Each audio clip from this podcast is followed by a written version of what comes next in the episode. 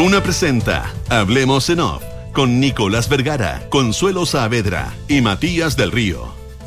Auspicio de Atica.cl, en línea con tus ideas, en línea con tus proyectos.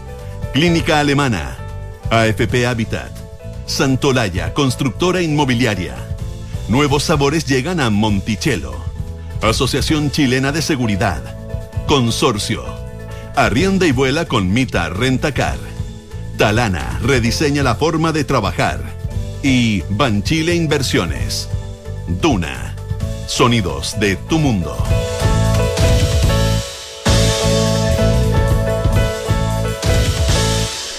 Muy buenos días, ¿cómo están ustedes? Son las 8 de la mañana con 3 minutos. Esto es algo milagroso, debe ser porque volvió la Consuelo. Eh, Álvarez entregó la hora. Eh, entonces la Consuelo está en el programa anterior y eso implica. La disciplina, que, La disciplina. Vuelve la disciplina. que yo tanto echaba en falta. Consuelo, Consuelo querida, ¿cómo estás? el gallo palo. ¿Cómo estás, Consuelo? Tanto tiempo. ¿Cómo están? Buenos días. Sí, dos semanas. Fue largo, se sintió largo. Sí, se, se, se y sobre todo porque con la cantidad de cosas que pasaban, fue como un mes y medio. Entonces. Mm. Cada día uno una semana. uno tampoco, uno tampoco se desconecta tanto. Claro. Oye, oye. Imagínate. Yo, yo quería tomarme un, un segundo, un segundo corto, eh, a propósito de, ¿Te acuerdan? Bueno, Consorcio hasta el día de hoy, por muchos años, creo que desde el inicio del programa ha sido bautizado nuestro, y Consorcio dice, tenía esa frase de que cuando le, cuando le antepones un tú, cuando es tu casa, cuando es tu auto.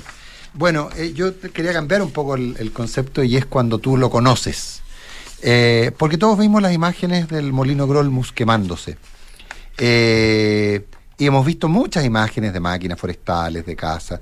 Eh, y yo me acuerdo, sí, yo a la, a la familia Luxin no, no, no, no, los conocía, eh, no los conozco, alguna vez he estado con uno de los hijos, pero, pero no los conozco. Y por lo tanto, era, sí, dramático, todo lo que tú quieras, pero era un caso, una casa, un caso.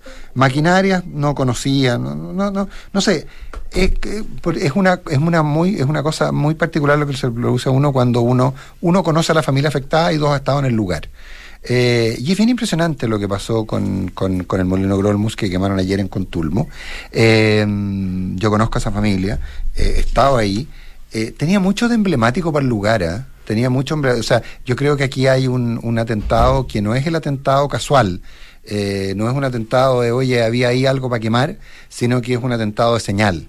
Yo creo que, que marca, eh, marca algo respecto a lo que está pasando. Recordemos que esto es la parte norte de la macrozona, eh, está, en, está en el límite con la, con la región del Biobío y es la zona del lago Lanalhue, que yo diría que de los pocos hitos que quedaban libres era una zona como el Molino Grolmus, que tenía una condición turística, además de operativa, etcétera, etcétera.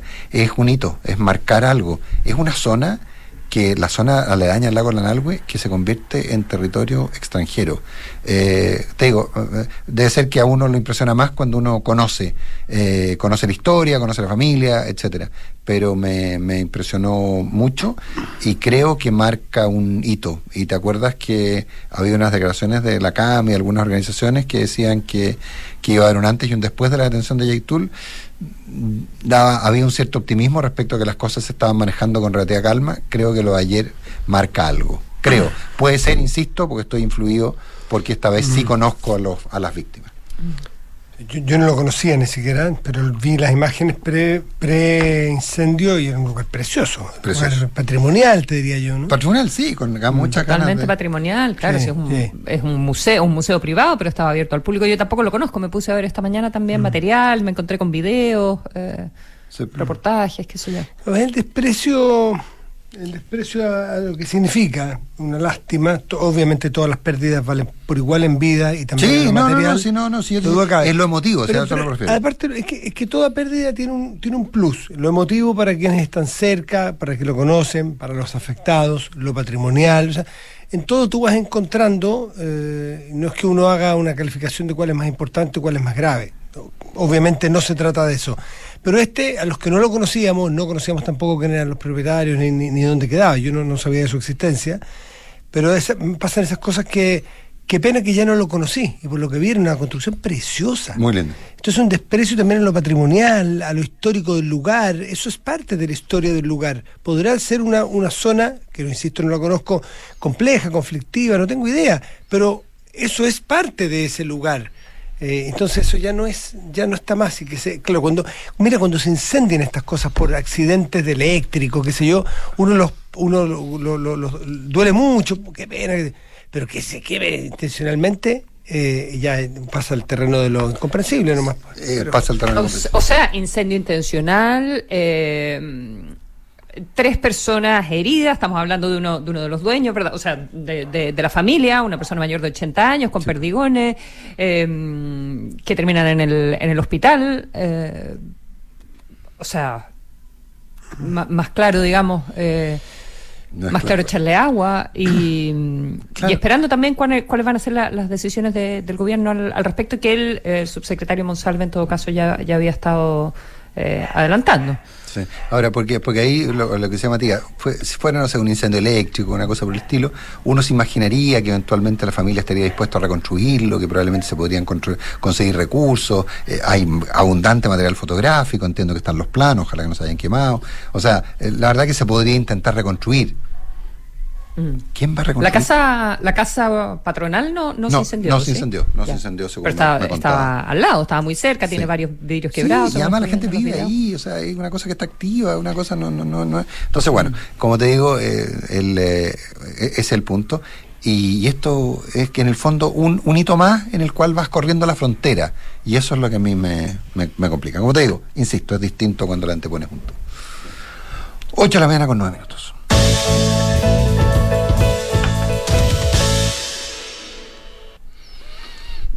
Vamos con eh, Valparaíso. Eh, eh, a ver, no sé si la, consola no estuvo ayer, entonces yo no sé si, si desde lo macro quieres aportar algo lo de la performance del, del fin de semana. yo lo único que quería constatar es que al revés de lo que algunos van a decir, creo que es un acto de racionalidad el no presentar una, una querella por ley de seguridad del Estado contra quienes realizaron este acto horrible, horroroso.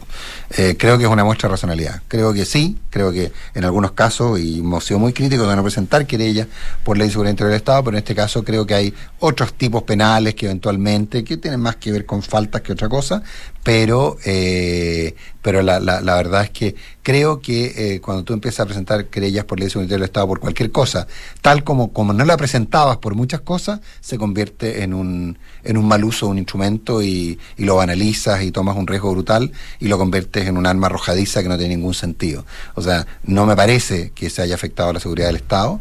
Eh, creo que hay delitos de ultraje a la bandera y otros que podrían ser perseguidos eventualmente, pero delitos en los cuales no creo. El ultraje a la bandera está en la ley de seguridad interior del Estado. O sea, hay una pregunta también sobre qué es lo que está en esa, ley que requiere, por lo demás, eh, la concurrencia del Ministerio del Interior. Exacto. Em, necesita una, una, una buena eh, sacudida, digamos, esa, esa ley y una, y una actualización para, para que pueda cumplir efectivamente el, el rol. Para, lo, que pasa es que... para la cual existe. Exactamente. Yo entiendo que tenía que ver, que la inclusión tenía que ver con cuando se quemaban banderas y que en el fondo de esa forma eran, eran en actos públicos en los cuales una, de los una de las cosas que pasaban en los actos públicos es que se quemaba la bandera o se hacía el traje de la bandera. Entonces aquí es como un poco distinto, porque eran actos más, actos contra la seguridad del Estado. Este yo no creo que haya sido un acto contra la seguridad del Estado, me parece de toda razonabilidad no presentarlo, eh, no presentar una querella. Muchos van a decir que es el colmo, pero eh, eso en, en, términos de lo funcional y la noticia de, de último minuto, que que, el, que el, el, triste espectáculo que están dando todos los arrepentidos respecto a la performance eh, es algo, o sea, inaudito.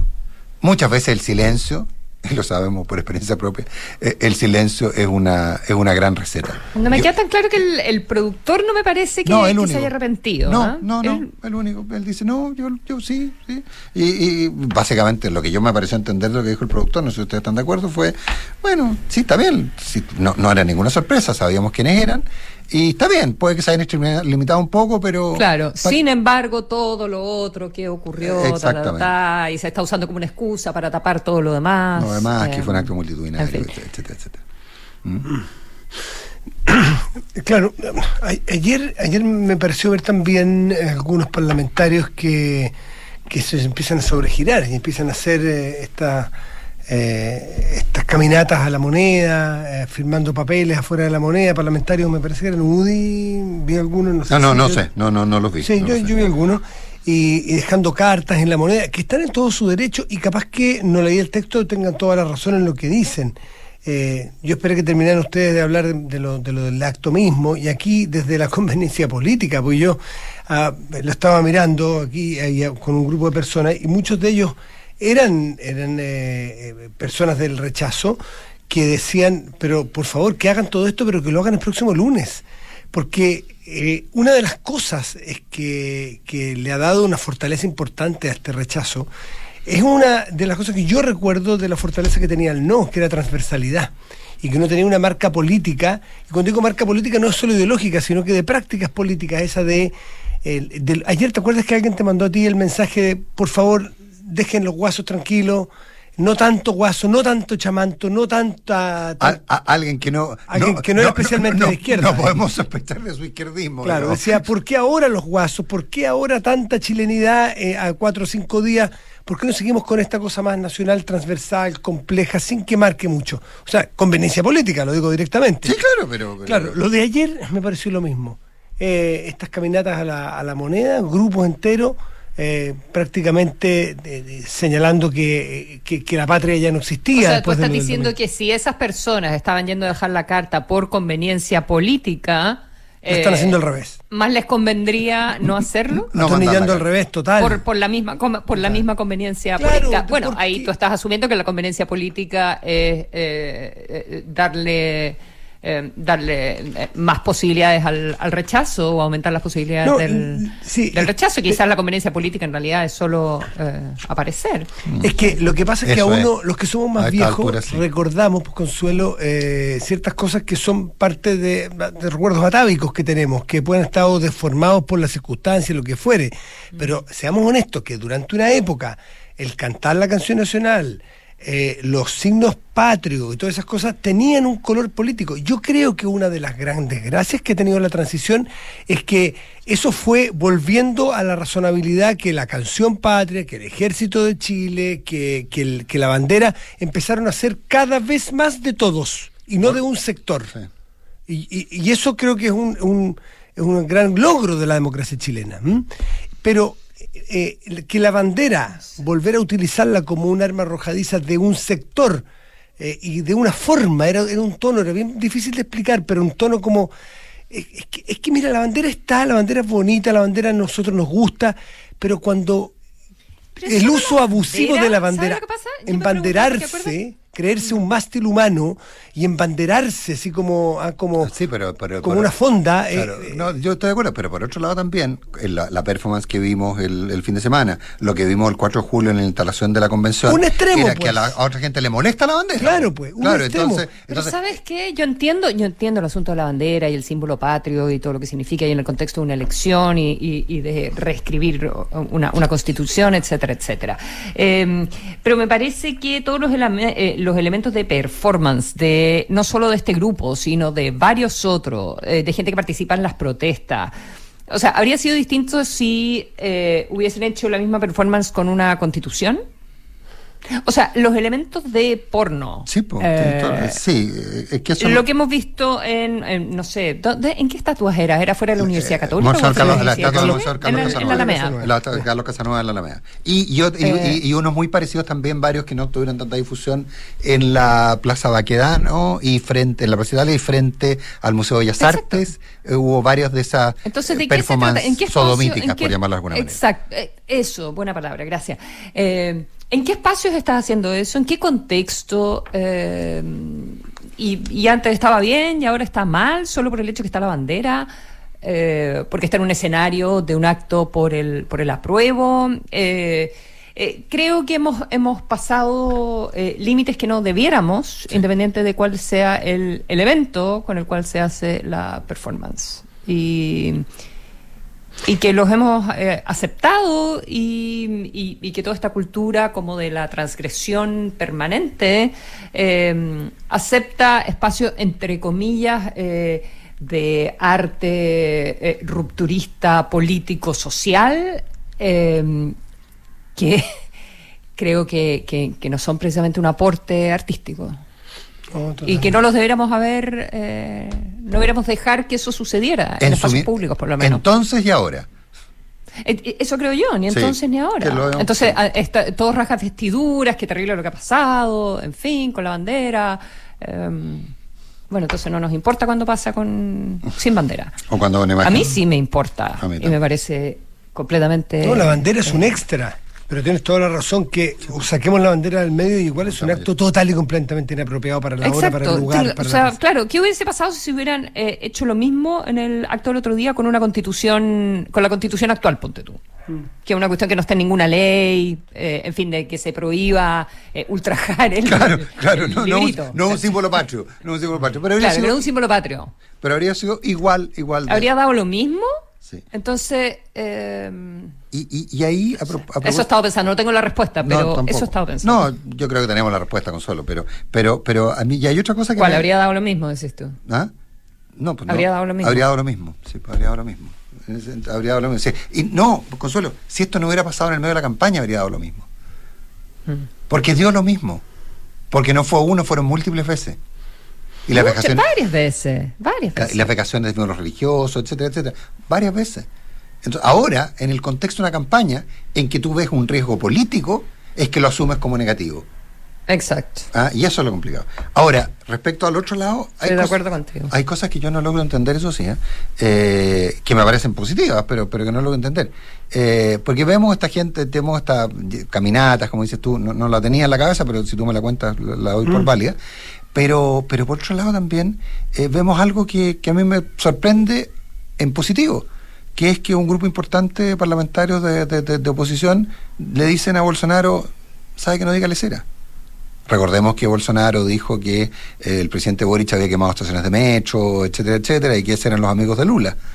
Y un grupo parlamentario se le decir, salió de la oposición salió a decirle a Lula, uy, que sé, no, no, no, no, esas cosas pasaron, pero, pero están apuntando al señor equivocado. Y eso me parece. Sí. Y entonces, y no me calza eso con lo otro, ¿te das cuenta? Entonces, entonces, yo, por otro lado, creo que aún hay patria. Y cuando se duda, por ejemplo, de, cuando se duda, por ejemplo, de, de, la actitud que haya tener eh, eh, una parte de la derecha en las eventuales reformas que hubiese que hacer si es que gana el rechazo, yo creo que señales como estas te demuestran que, que no hay tal que hay varias derechas y que hay varios grupos y que hay quienes no, no resisten la, tentación de una cámara, pero que a la hora y la hora hay gente que está dispuesta a pagar costes. Yo creo que eso, eso es súper relevante.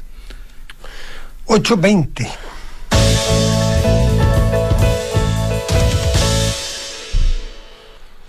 Fue, fue relativamente rápido eh, el, el, que llegara a Escobar Poblete Chile y que tengamos sentencia. Eh, es que el caso estaba bien investigado, estaba bien adelantado, estaba bien ya armado, ¿no?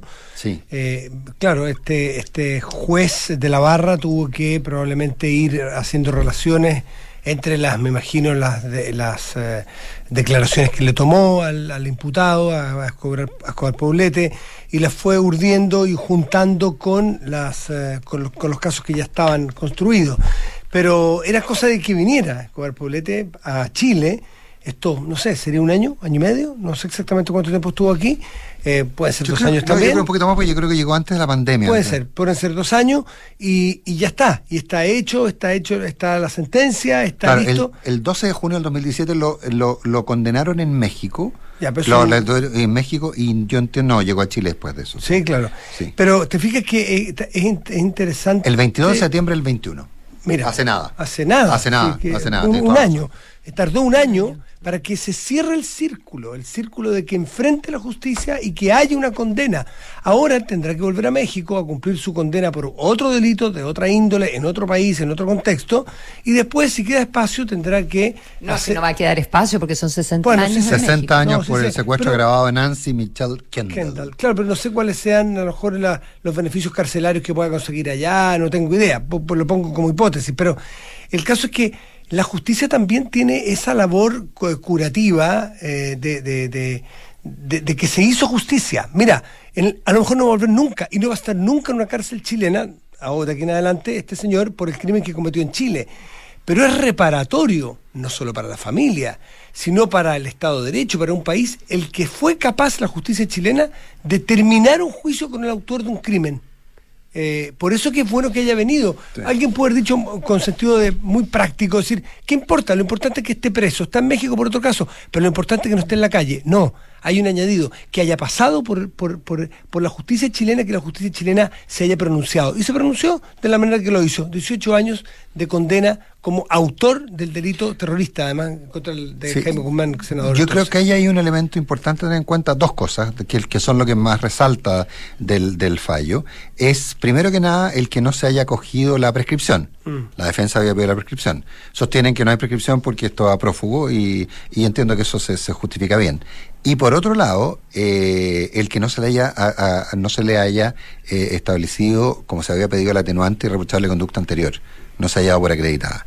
Y la verdad es que es bien notable, porque el fallo dice que pese a que no. Estaba, perdona, me quedé pensando, ¿es porque estaba prófugo o porque no se habían cumplido.? No sabían, creo que faltaban cuatro años para, que se cumpliera. Es que no, porque es que, es que acuérdate, hay, hay varias. Se le aplica la media prescripción. Claro, lo que pasa es que hay varias prescripciones y, la, y cuando tú estás prófugo se, se computan a la mitad, entiendo para llegar. No, no, no tengo exactamente, probablemente alguien nos va a aclarar, pero, pero el juez da por no acreditada la disposición, entre otras cosas porque, porque lo da por prófugo. ¿ah? Eh, pero se aplica, lo que sí se aplica fue la media prescripción. Exactamente. yo no sabía que existía, pensaba que estaba, se prescribía o no. No, no, no, existe la media prescripción. Existe, por eso que llama la atención que sean 18 años por un crimen como este. Pues. Claro, exactamente. Ahora, pero, pero el tema de la reprochable conducta anterior, porque Escobar Poblete no tenía antecedentes penales, pero en el proceso, en, el, en la propia sentencia, eh, eh, eh, el ministro se hace cargo de que, pese a que no registra en su tracto de filiación condenas penales, no es posible soslayar que el acusado fue procesado y sometido a presión preventiva en 1987 por su participación en otros hechos como autor de un robo con, con intimidación, etcétera, etcétera, eh, y cuyo, eh, cuyo expediente estaba sobreseído pero por rebeldía, por encontrarse en rebeldía los, los imputados, no es que no hubiera. Y el propio Oscar Polete, en, en, declaraciones prestadas en este proceso, dice el ministro de la Barra, ha reconocido su participación en este delito. Y además, y esto es para entender un poco el personaje, ¿ah? porque de repente uno se olvida y, y se empieza a dar una cosa media romántica, se le atribuye Además, dice la sentencia, la participación en el asesinato del sargento de ejército Víctor Valenzuela, que fue acribillado, y el coronel retirado de carabineros Carlos el coronel Fonten, cometido por dos jóvenes con uniforme escolar que le dispararon a quemarropa en el centro de Santiago, según el expediente judicial. Él sería uno de esos escolares y Ricardo Barca Palma Salamanca admitió que habría participado en él junto a su jefe Emilio, al igual que en el caso Guzmán, identificando con el cargado de la operación. Escobar fue hasta 1989 jefe de Salamanca, de Palma Salamanca, en el frente de Borchico Rodríguez. O sea, estamos hablando de un personaje que además su, historia intelectual después en México también fue, fue dramática. Eh, había llegado a una especie de limbo. Eh, me, parece, me parece interesante que, el juez de la barra haya, haya llegado a esta conclusión. Ahora, como dice la Consuelo, es bien, o sea, lo, lo, lo, lo de Escobar Poblete, salvo que lograra huir, eh, tiene una su, su, su, destino final es morir en una cárcel, o en Chile o en México. Mm. Igual me, quedan me quedan dudas eh, cuando decimos, bueno, lo importante es que, mm, es que se haga justicia en el sentido de que haya una condena. Em, pero cuando pienso en Palma Salamanca, eh, o sea, y tú tienes una condena, pero, pero se le concedió el, el asilo en, Francia, ¿verdad? Entonces... Sí, sí, sí. Eh, pues, eh, a propósito, bueno aclarar, ¿ah? porque hubo mucho escándalo porque aparecía Palma Salamanca en el registro electoral, ¿ah? eh, pero aparecía con un domicilio en Providencia, así que no hay ninguna posibilidad que Palma Salamanca vote. Si hubiera aparecido con, con, con domicilio en, el Río del Mont Piqué, en París habría sido más complicado, pero pero no, no pero no, no, no. Si, si viene a Chile a votar, creo que no lo va a pasar bien Palma Salamanca. Dos de, dos de tres de los imputados están libres y gozando de un estatus político de asilo, qué sé yo. Mm. Eh, sí, el, fusilero y Palma Salamanca. el Palma Salamanca, que está en Francia, y el que está en Argentina, que se me acaba de... ¿A Pablaza? A Pablaza. No, no, y hay otro que está en Suiza. Mm. Y hay otro que está en Suiza. 8 con 27. Oye, eh, un tema político rápido. Eh, se anunció que se postergaba para después del plebiscito la presentación de la reforma previsional. Esto ha habido un montón de tiras y aflojas dentro del gobierno. Eh, había quienes durante mucho tiempo pensaron, insistieron en que eh, impulsar una reforma previsional eh, en, en, este minuto en, y, apurar su, su tramitación legislativa tenía efectos positivos en el plebiscito. había otros que consideraban que no. Y finalmente, aparentemente, la constatación es que la discusión sobre propiedad de los fondos, que, que, que, que es al menos discutible, en la nueva constitución, por el, por el fin único que se le establece en la nueva constitución a los fondos previsionales, como conversábamos la semana pasada con Vlado Mirosevich, eh, ganó eh, y además por un tema de racionalidad presentarlo hoy día para que no sea, para que lo único que hubiera fuera presentar un timbre y que alguien pudiera decir, miren, el artículo tanto dice que los fondos previsionales no van a ser suyos, eh, era, era un problema. Y, y, por lo tanto se toma la decisión política de sacarla. Mm con lo seria que es, si te vas a demorar cuatro días más, es mejor hacerlo después, es, sentido común. Sí, y es entrar, y es entrar en un pésimo momento mm. que no crea, o sea, si ya es una reforma tremendamente compleja, eh, es entrar en una semana donde eh, solo va a tener problemas en, la discusión, donde solo va a haber titulares complicados, eh, en turbia, no solo desde el punto de la vista de la estrategia política, si, si quieres que gane la prueba, pero además en turbia el trabajo que se tiene que hacer con, con una reforma de estas características, independiente de lo que de lo que se apruebe este día domingo. Entonces, no, hay ningún buen ambiente en este minuto para iniciar una conversación de esas características. Haciendo la corta. no hacen nada. No ganas nada presentándolo el miércoles o jueves cuando el domingo es el plebiscito.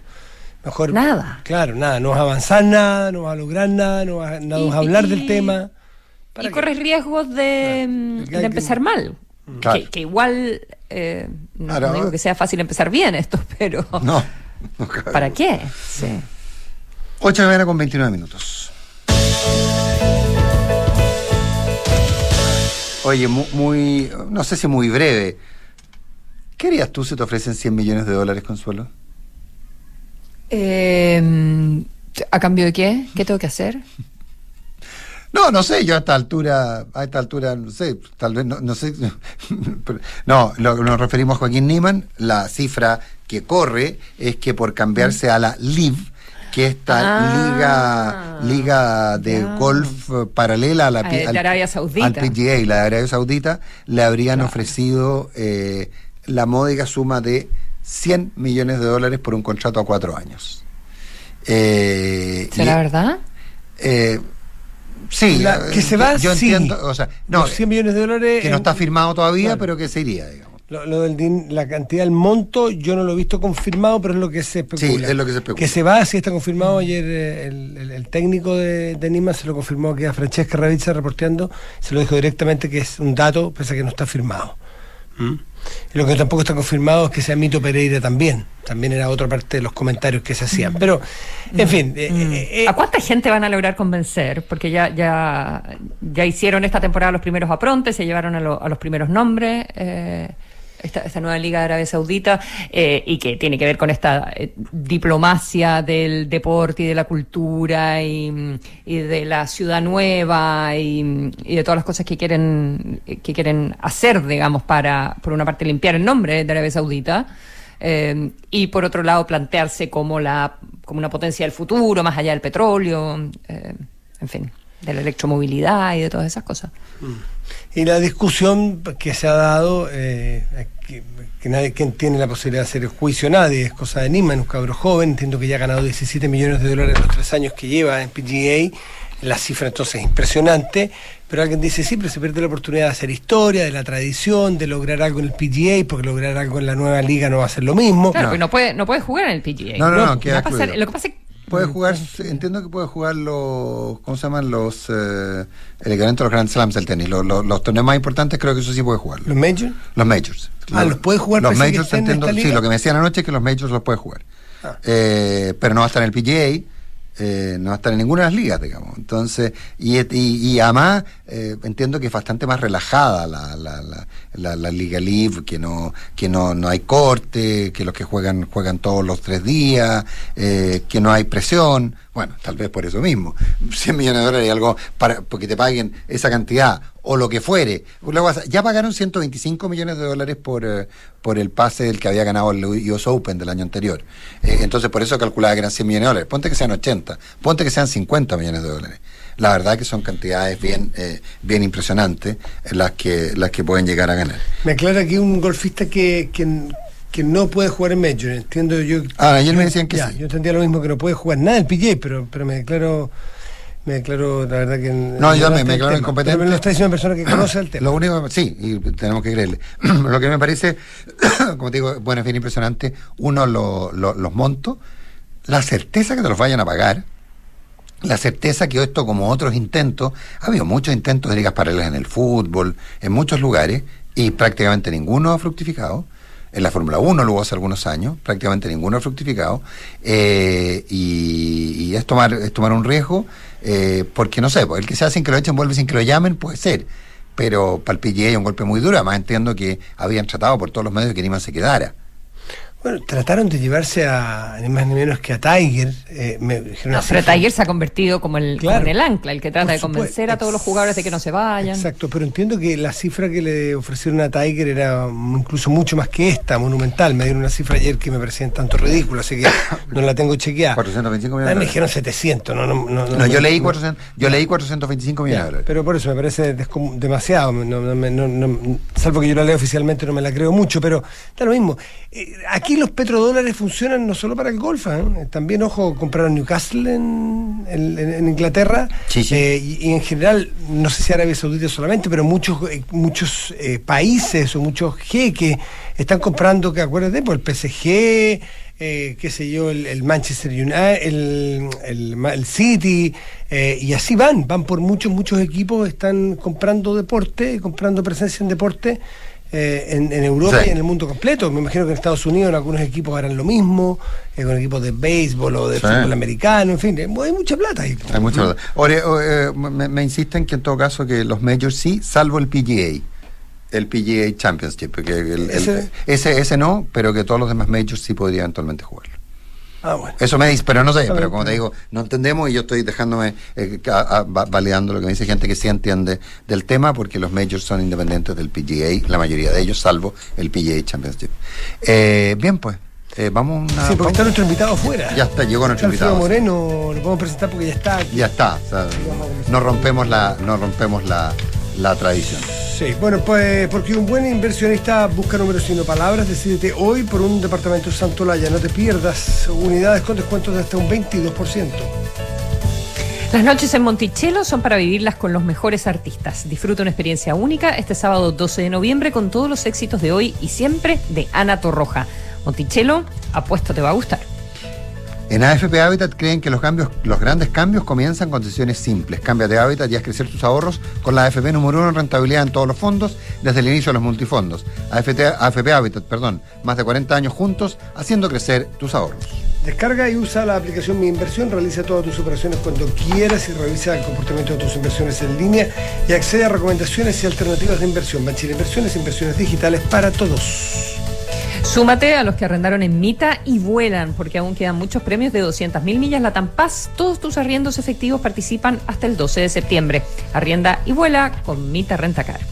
¿Sientes que no tienes tiempo para ir al doctor? Por telemedicina puedes atenderte con los especialistas de Clínica Alemana estés donde estés, con la misma calidad y excelencia de siempre. Agenda tu hora en clínicaalemana.cl. Si es tu salud, es la alemana. Me confirmaron, ¿eh? a Tiger le ofrecieron 750 millones de dólares. A y, y dijo que no. Y dijo que no. A Tesa, más que la oferta, di que no.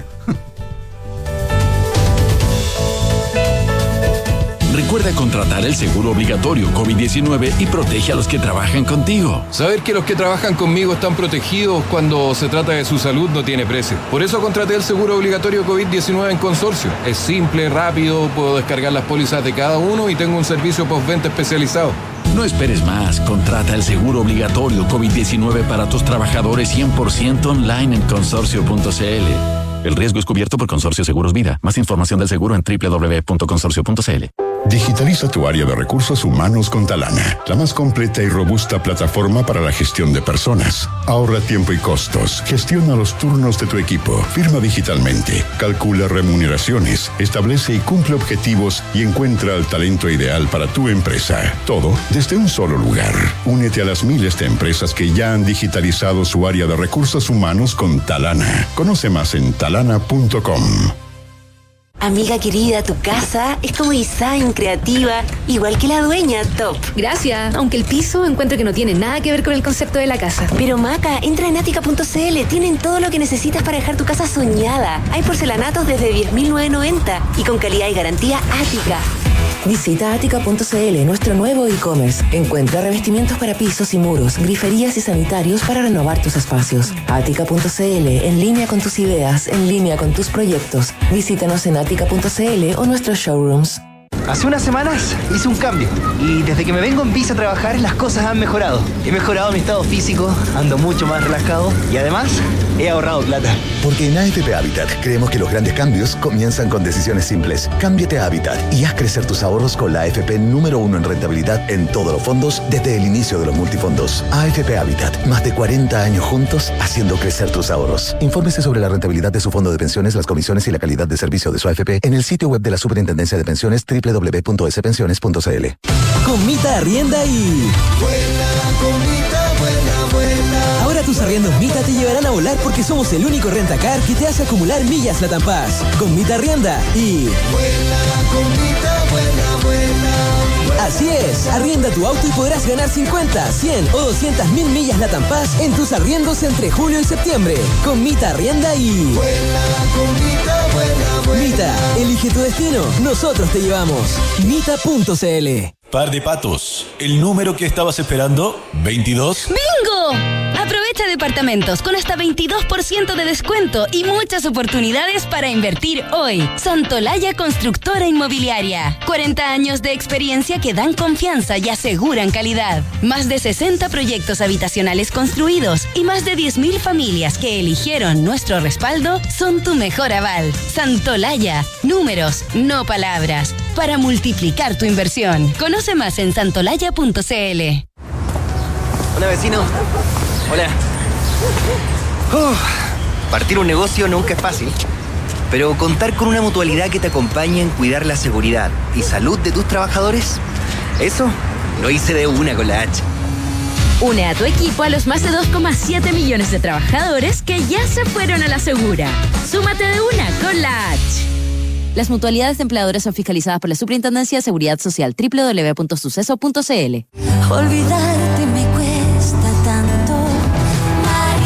artista ícono del pop español regresa a Chile, Ana Torroja, Tour Volver. Sábado 12 de noviembre, 21 horas, Gran Arena Monticello. Entradas por topticket.cl. Ana Torroja en concierto. La entretención está aquí. Descúbrela en granarenamonticello.cl. Descarga y usa la aplicación Mi Inversión. Con ella podrás realizar operaciones en cualquier momento del día, revisar el comportamiento de tus inversiones en línea y acceder a recomendaciones y alternativas de inversión de forma 100% digital desde tu celular. Hazte cliente hoy mismo en banchileinversiones.cl. Banchile Inversiones. Inversiones digitales para todos. Te felicito, pensar que después de tanto esfuerzo por fin va a abrir tu propio local. Uf, sí, se hizo esperar ¿eh? y al fin llegó el momento. En un ratito más vienen de Verisur a instalar la alarma mientras aprovecho de terminar unos últimos detalles. Ah, Verisur, la alarma cero visión. Sí, la misma que puse en mi casa. No se demora nada en instalarla. Los llamé hace un rato y hoy mismo dejan mi negocio protegido. Protege tu negocio con la alarma cero visión de Verisur, capaz de actuar antes que lleguen las fuerzas de seguridad. Calcula online en verisur.cl o llama al 600 385 0003. Activa Verisur. Activa tu tranquilidad. Hablemos en off. Nicolás Vergara, Consuelo Saavedra y Matías del Río están en Duna. Suma a tu equipo los más de 2,7 millones de trabajadores que ya son parte de la mutual líder del país. De una con la H, Asociación Chilena de Seguridad. En Consorcio, proteger a todos los que trabajan contigo es posible. Contrata ahora el seguro obligatorio COVID-19 por solo 3.800 pesos de forma rápida y segura entrando a consorcio.cl. Ahorra tiempo y costos en la gestión del área de recursos de tu del área de recursos humanos de tu empresa. Hazlo con Talana. Dedícale más tiempo a tu equipo, conoce más en talana.com.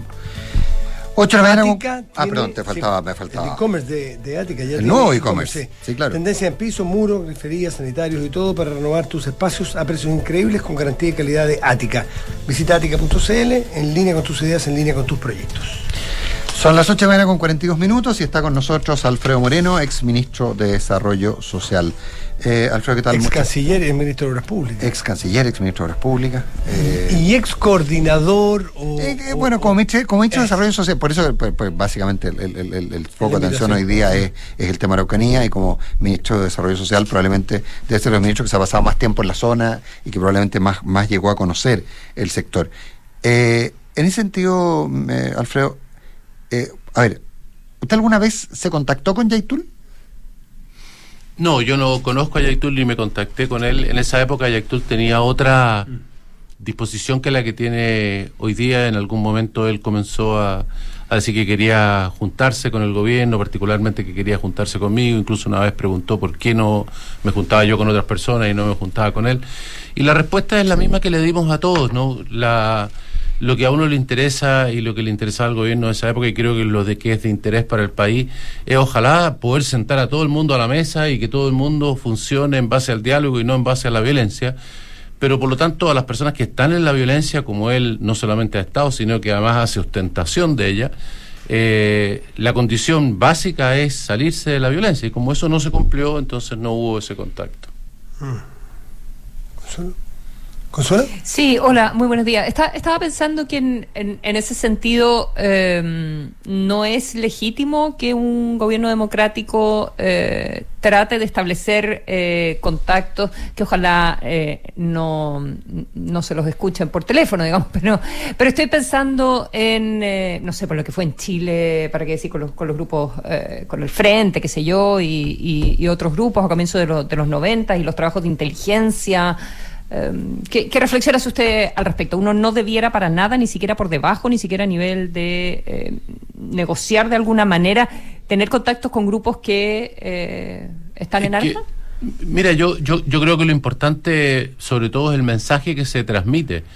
Es evidente que hay una interlocución, de hecho hay una interlocución que es pública. ¿Cuál es el mensaje que se está entregando? De, si uno mira lo que hace particularmente Yaitur, pero todos estos, todos estos grupos, cada vez que hacen un atentado, dejan, digamos, un, eh, un, panfleto que dice por qué lo hacen, luego de eso lanzan videos. En el caso de Yaitur hacía verdaderas conferencias de prensa. Eh, entonces, eh, ellos tienen un mensaje, ¿no? La pregunta es cuál es el mensaje que tenemos nosotros como país, como gobierno, como Estado respecto a eso. Y yo creo que la, el mensaje tiene que ser claro, conciso y directo. La violencia no es aceptable bajo ninguna circunstancia y bajo ninguna causa. No hay una causa que justifique poder matar a personas, quemarle sus bienes, aterrorizar a otros. Ese, ese me parece a mí que tiene que ser la causa y además eso tiene que ir acompañado con el uso de los instrumentos que tiene el Estado para poder cautelar que la seguridad de las personas realmente esté asegurada. El Estado para eso tiene el, monopolio de la fuerza y además la obligación de entregar la seguridad a las personas. Es el único el que puede entregarlo. Aquí estamos viendo aquí en el estudio las imágenes del molino en Contulmo. Eh, y aparte de haber perdido ese lugar tan extraordinario, con un valor histórico que toda la gente visitaba en Contulmo, eh, la gente que estaba ahí, fíjate que señalan que tenían armas y que tenían un plan de emergencia. y que preparados. Y que estaban preparados. Bueno, eso es lo que se está viviendo en muchas partes de la Araucanía, producto de que el Estado no cumple lo que debiera cumplir. Entonces, más allá del problema de si uno debe o no hacer contacto, el, contacto existe de todas maneras, público, privado, lo que sea. El problema es cuál es el mensaje que se transmite. Yo creo que el mensaje tiene que ser uno y claro, ¿no?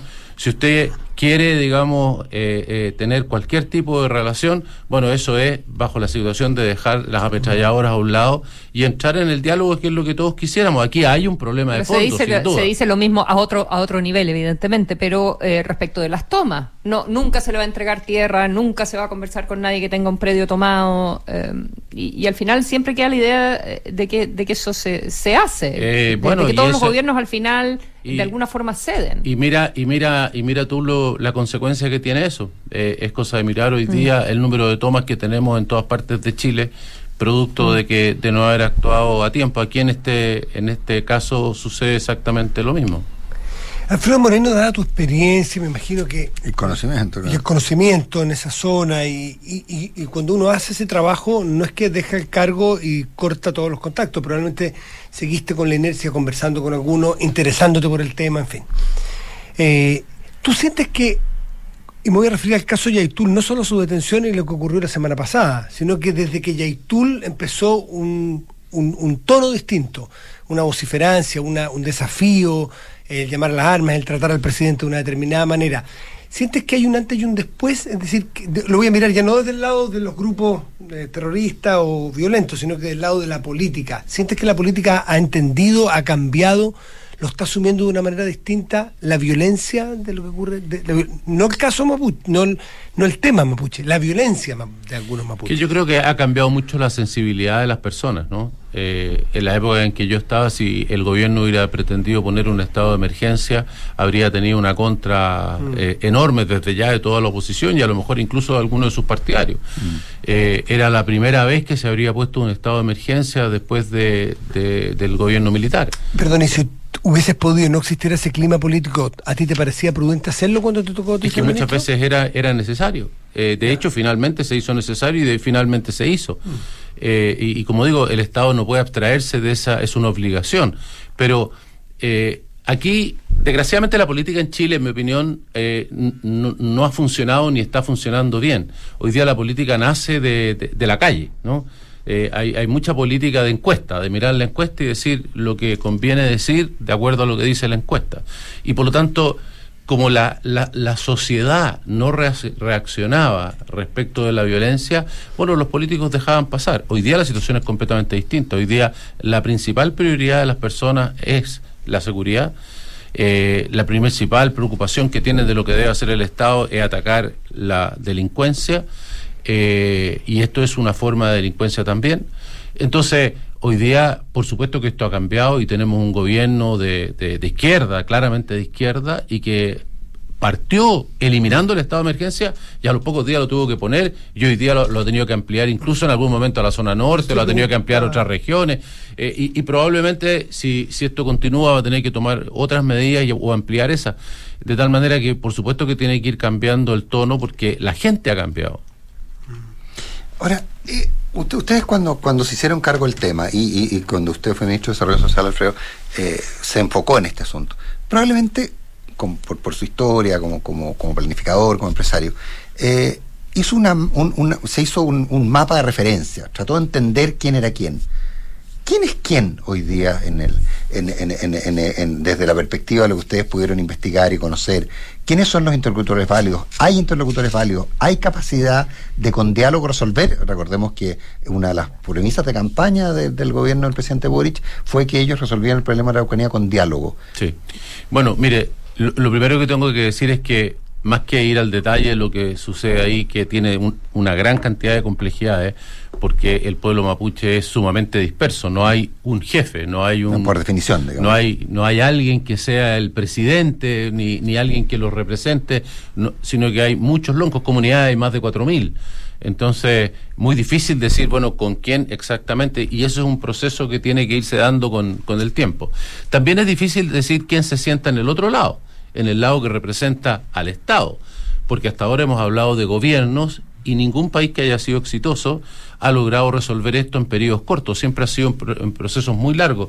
Voy a poner el ejemplo que típicamente se usa, que es el ejemplo de Nueva Zelanda. Nueva Zelanda, después de que logró sentarse con los maoríes, o sea, después de resolver con quién se sentaba y quiénes se sentaban por cuenta del Estado, se demoró nueve años de conversaciones para dar por resuelto el problema y de hecho no lo resolvieron totalmente, dejaron al final un fondo y un tribunal para resolver aquellas cosas que habían quedado, digamos, sin resolver totalmente. Entonces, este es un proceso largo que hay que enfrentarlo como Estado y hasta ahora seguimos hablando como gobiernos y los gobiernos, solo por, solo por mirar la magnitud del problema y el tiempo necesario para resolverlo, eh, es imposible mirarlo desde ese punto de vista. Yo venía escuchando recién en, otra radio al senador Durresti que decía precisamente esto, y ojalá que vayamos tomando conciencia de esto. Esto no es para hacer eh, ganancias políticas de un lado o de otro, porque esto es una herida muy profunda eh, y que no la vamos a resolver durante un periodo de gobierno. No lo resolvió el anterior, ni el anterior a ese,